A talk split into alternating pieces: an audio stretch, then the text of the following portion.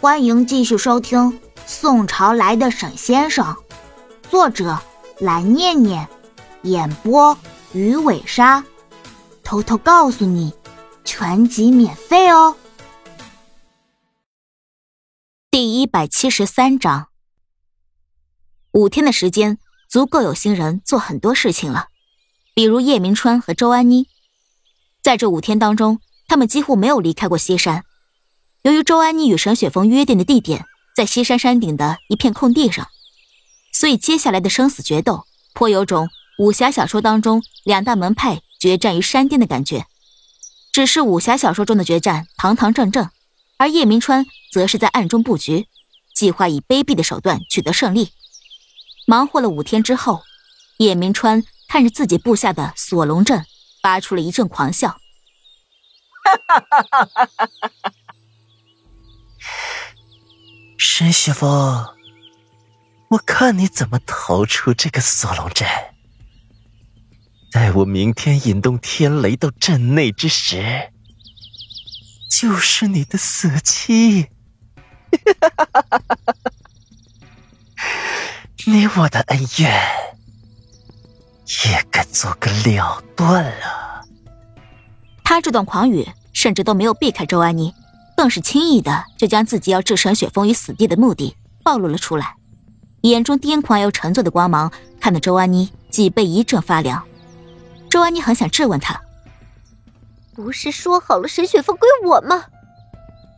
可这个时候他不敢，他现在是一刻也不想和这个疯子多待在一起，便催促叶明川：“你不是还要准备一些做法的物品吗？你快去吧，早去早回。”免得夜长梦多，我帮你看着这个阵，不让人进来。好。说完，又不放心的盯着周安妮。你不会想趁我不在，动什么手脚吧？眼中寒芒闪烁。此话一出，惊得周安妮出了一身的白毛汗，可她面上不敢显露半分，装出一副气愤的样子。我怎么可能？我们俩可是一根绳上的蚂蚱，我做什么手脚？那样对我们有一点好处吗？你能不能不要这么疑心病？叶明川思量片刻，想到周安妮不过是一个没什么脑子又虚荣心强的普通女子，便不再逼问，不过还是警告道：“谅你也耍不出什么花样，不过，你给我警醒着点儿。”这阵若是出了任何问题，我可饶不了你哦。行了行了，知道了。你再不去，天都要黑了，到时候弄不来东西，可不怪我。叶明川抬头看看，天色果然已经渐渐暗了下来，他便不再多言，飞速掠下山去。在确定了叶明川已经走远，周安妮这才松了口气，瘫软在地上。刚才他差点顶不住叶明川矛盾的压迫之感。他一想到叶明川的狂言，又猛地一股恶气冲上脑门，咬牙切齿的碎碎念着：“锁龙阵，锁龙阵。”他回忆着，叶明川曾经和两名手下在躲藏的那个仓库讨论过这个阵法，据说需要在一日中阳气最盛之时，以白布缠出想要解决之人，再泼上至阴的处女之血，启动阵法，那人便会被定在阵内，不得动弹。此时再引动天雷至阵内，阵内的管他是僵尸还是什么人，必死无疑。周安妮当时还曾疑惑的问过：“什么阵法要对付谁？”当时叶明川只是说得到了一本古籍，居然是阵法书，看起来很有点意思，所以便讨论了下，还让周安妮不要多管闲事。周安妮当时也没放在心上，可现在想起来，那阵法分明就是为了对付沈雪峰的。所以，什么拆散沈雪峰和杨小兵，事成之后，他只要杨小兵，会抹去沈雪峰的记忆，让沈雪峰只归自己之类的，全都是假的。他周安妮像个傻子一样被叶明川呼来喝去的，还帮他做了那么多龌龊事。原来叶明川从没将自己看作是自己人，只怕一旦叶明川的目的达成，自己对他便再也没有什么用了。想到叶明川癫狂嗜血的样子，周安妮立刻打了个冷战。他想到。叶明川绝不会留下自己，那么自己背叛叶明川也就丝毫不用愧疚了。处女之血吗？周安妮微微勾了勾嘴角，想来要困住阵中之人，处女之血是关键了。那叶明川下山去准备的东西，便是处女之血了，这便有意思了。叶明川从哪里去搞处女之血？周安妮可不管，但是想要毁掉处女之血，可是轻而易举啊。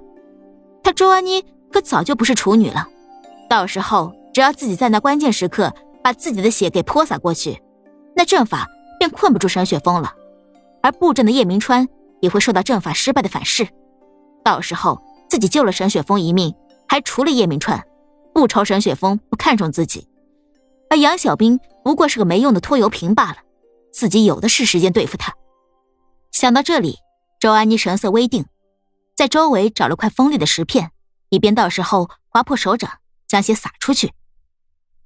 叶明川和周安妮都笃定自己会赢，也完全没有想到沈雪峰和杨小兵早已对他们所做的手脚有了提防和准备，只是一味的沉浸在自己幻想的世界里，被所谓的胜利冲昏了头脑。也是人嘛。任谁看到自己已然胜券在握，想要的东西唾手可得了，还能保持冷静吗？这就是贪欲。另一边，沈雪峰和杨小兵还有师傅罗印已经听到了叶明川与周安妮的对话。罗印微皱了眉头，半晌说道：“这锁龙阵相传是上古阵法，叶明川是如何得知的？此阵法虽然听起来正气凛然。”却十分之阴险，需要九九八十一名处女的心头血相辅助，阵法才能生效。而阵中之人，无论男女，均会被定立在原地，失去神智，以后只会听命于施法之人。你们二人，明日必得小心啊！沈雪峰答道：“看来。”他的目的是让我死，然后让小兵听命于他，任他摆布了。沈雪峰最不能忍受的便是有人给予他的小兵，所以他在听到杨小兵也会失去神智，听命于叶明川时，甚至比听到叶明川想要置自己于死地还要激动。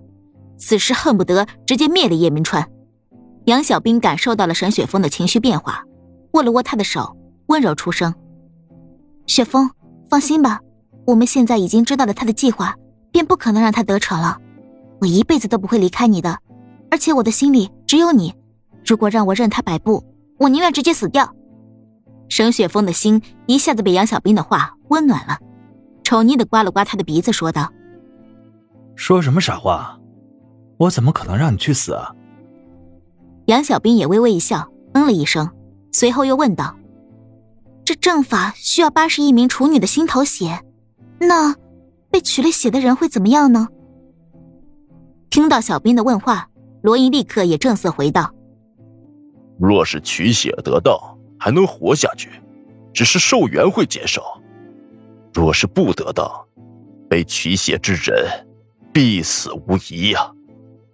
啊，那叶明川那么丧心病狂的人，怎么会管那些少女死活呢？师傅，这可是八十一条人命啊，我们不能不管。罗印和沈雪峰俱是点头，随后罗印便开始联系自己在特殊事件调查部门认识的朋友，将相关事宜详细交代清楚后，才又重新与沈雪峰、杨小兵讨论起对敌之策来。直到深夜，他们才结束了准备。雪峰、小兵，明日就按我说的做，为师用茅山术法将叶明川那厮镇压。只是那厮必定还有同伙。你们务必小心破阵。是师傅，明日我定会护小兵周全。本集播讲完毕，记得点个订阅哦。